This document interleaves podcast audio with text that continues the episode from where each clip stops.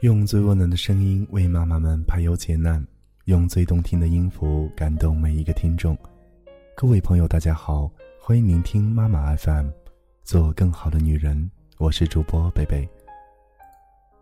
今天和大家一起来分享一篇文章，名字叫做《模仿是孩子求生存的本能》，作者叫做浩英。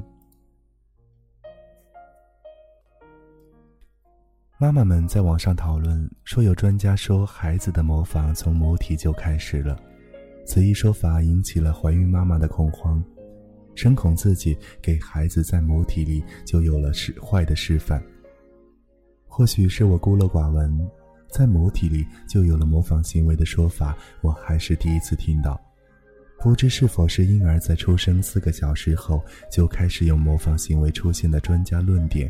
被误认为婴儿在母体内就开始模仿之故呢？不过以我个人的经验，孩子在母胎里是应该没有模仿能力的，因为我在怀老二的时候曾去学习护肤保养，因此怀孕期间经常以家人做实习对象，帮他们做脸部按摩和化妆。按理，若孩子在母胎就能模仿的话，女儿在此培养下，应该一出生就可以比按摩、画眉的动作，或在美容方面的学习特别容易上手。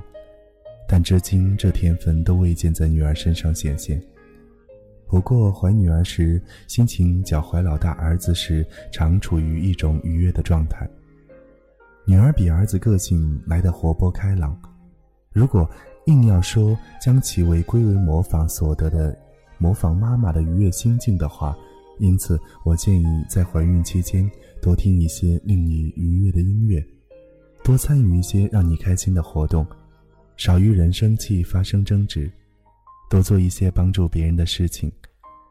多看一些美丽的事物，多阅读一些能够提升自己的人文素养、陶冶心情的优良书籍。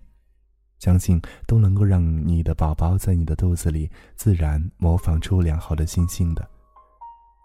至于宝宝为何要模仿，应该是出自一种必须要融入生活环境求生存的本性吧。通常婴儿最早从模仿大人的面部表情和发音开始，然后是模仿身体动作和话语。两岁后，再意识到他所模仿的动作带有一定的意义。和渴望自己能够将他所爱之人的驱动下，他会开始模仿大人拨打电话，用钥匙开门、开灯、关灯，拿扫把扫地、抹布擦桌子，拿乳液抹到脸上，和拿着妈妈的皮包、戴着爸爸的运动帽，在家里走来走去的等动作。模仿其实是孩子迈向独立的中间站，你会发现，孩子渐渐不仅仅是模仿了。他会开始有按照自己主观的意识言行出现，这也就是他迈向独立之路的开始。感谢您收听，如果你想聆听更多妈妈 FM，可以微信搜索妈妈 FM，关注之后就可以收听到我们的节目。我是贝贝，下期节目再会。